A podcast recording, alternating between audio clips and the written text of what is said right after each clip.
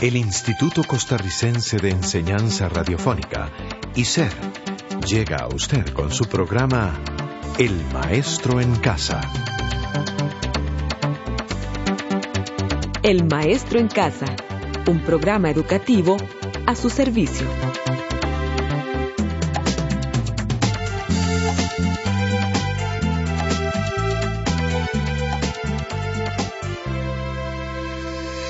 Buenas. Hola. Hola, Rey. ¿Y usted, estudiante del maestro en casa? ¿Cómo está? Hola, Suray. ¿Y usted que nos escucha? Muchas gracias por acompañarnos en este programa de español, el segundo del nivel Ujarrás. Y dígame, Suray, ¿por qué hay tantos libros por acá? Ah, es que hoy vamos a hablar de literatura y de los libros que la contienen. Y me parece apropiado ponernos en ambiente, Rey. Me parece muy bien. Por cierto, aquí veo los cuentos de mi tía Panchita, Ajá. leyendas y tradiciones de Costa Rica. Sí. Caray, y aquí está la loca de Gandoca. Sí, la loca de Gandoca. Mire usted, hasta el Quijote nos acompaña. Ajá. Y este otro libro, la Biblia. La Biblia. Y más allá está Cocorí. ¡Qué bonita selección! Sí, es para que recordemos los cuentos que nos narraban nuestros padres y abuelos, Eh, también obras literarias que hemos leído y otras que a lo mejor tendremos que leer, Rey. Por supuesto, siempre debemos estar leyendo alguna obra y tener pendiente otra. Claro. Recordemos que la palabra, ya sea oral o escrita, ha sido como una madre para nosotros. Siempre nos ha acompañado. Sí, así es. Nuestra historia personal está atravesada por palabras. Por eso se dice que la palabra es la gran socializadora del ser humano. Y hoy justamente vamos a valorar la literatura como diálogo. Así es. Y las palabras están en la literatura, y la literatura es ese espacio imaginativo e intelectual en el que se encuentran gran cantidad de voces, las cuales alcanzamos por medio de la lectura o de nuestras propias creaciones. Por eso debemos afirmar con propiedad que una de las características de la literatura es que es social. Es cierto. Y para comprobar esto, solo pensemos que la literatura registra el pensamiento, las emociones, los sucesos y todo el quehacer de la sociedad. Ciertamente.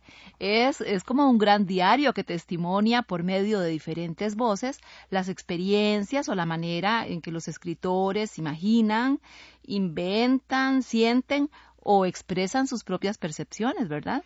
Por medio de la literatura habla el hombre, la mujer, el niño, la niña, el pobre, el rico, el joven, el anciano, el peón, el campesino, el político, el transgresor, el mentiroso. También. En fin, la literatura refleja todo el quehacer humano. Y sin ir más lejos, escuchemos ejemplos de diferentes textos literarios, Rey, para que escuchemos la diversidad de voces que se pueden distinguir. Así es. Por ejemplo, el poeta Antonio Machado nos muestra un diálogo entre el yo poético del poema con el silencio. Escuchemos entonces.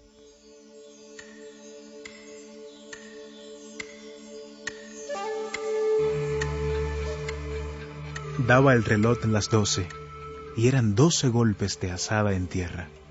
¡Mi hora! grité. El silencio me respondió. No temas, tú no verás caer la última gota que en la clepsidra tiembla.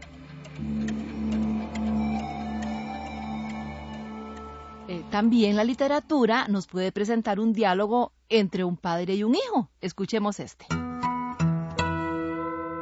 Ten cuidado, chiquita, ¿m? Sí, papá. Vuelve a la hora de almorzar. Sí, papá. Escuchemos al mexicano Octavio Paz hablarnos del campesino de su país en el ensayo Los hijos de la Malinche.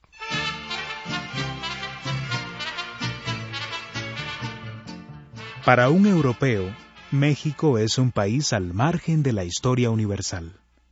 Y todo lo que se encuentra alejado del centro de la sociedad aparece como extraño impenetrable.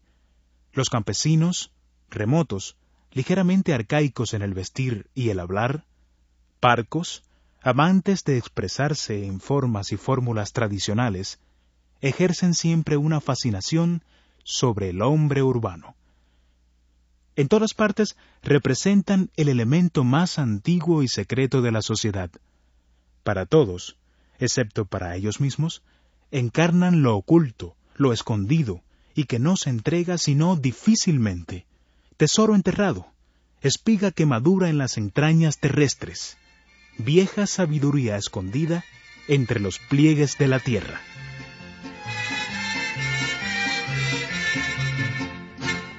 Qué interesante las voces de estos literatos, Rey. Pero mire si la literatura es un mundo tan admirable que un costarricense, Daniel Gallegos, pone en una obra de teatro a discutir ni más ni menos que a Colón con la reina Isabel. sí, escuche usted qué interesante es este diálogo.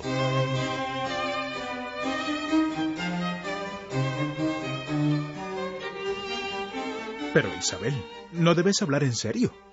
Ese viaje es importante. ¿Acaso no piensas en el prestigio que le da a vuestras coronas? Prestigio nos dio sacar a los moros de Granada. Prestigio tuvimos al expulsar a los judíos.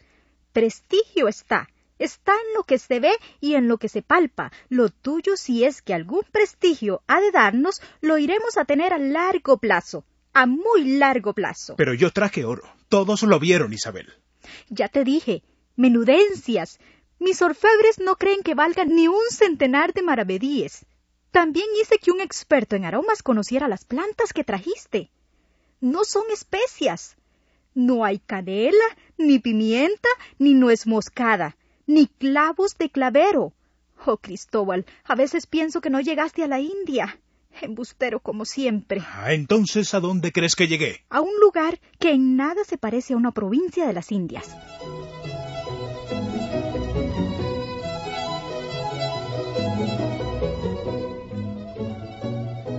Bueno, y para cerrar con broche de oro este mosaico de manifestaciones literarias, escuchemos los siguientes aforismos filosóficos que enriquecen la literatura. Por cierto, los aforismos son sentencias breves y doctrinales que se ponen como regla en alguna ciencia o arte. Ajá, escuchemos el primero. Solo disponemos de cuatro principios de la moral. El filosófico que dice, haz el bien por el bien mismo, por respeto a la ley. El número dos es el principio religioso que dice, haz el bien porque es la voluntad de Dios, por amor a Dios.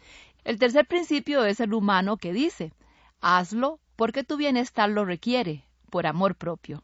Y el cuarto y último dice que hay que hacer el bien porque lo requiere la prosperidad de la sociedad de la que forma parte, por amor a la sociedad y por consideración a usted mismo.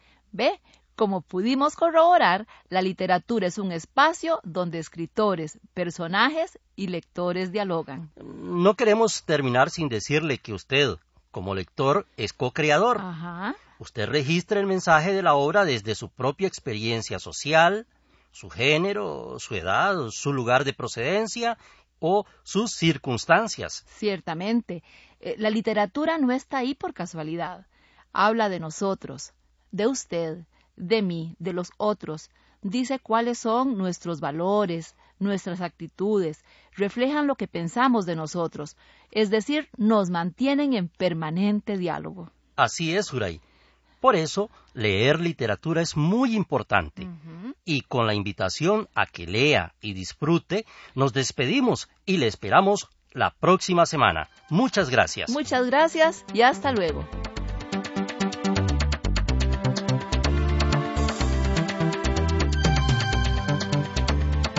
Este programa fue producido por ICER. En colaboración con el Ministerio de Educación Pública.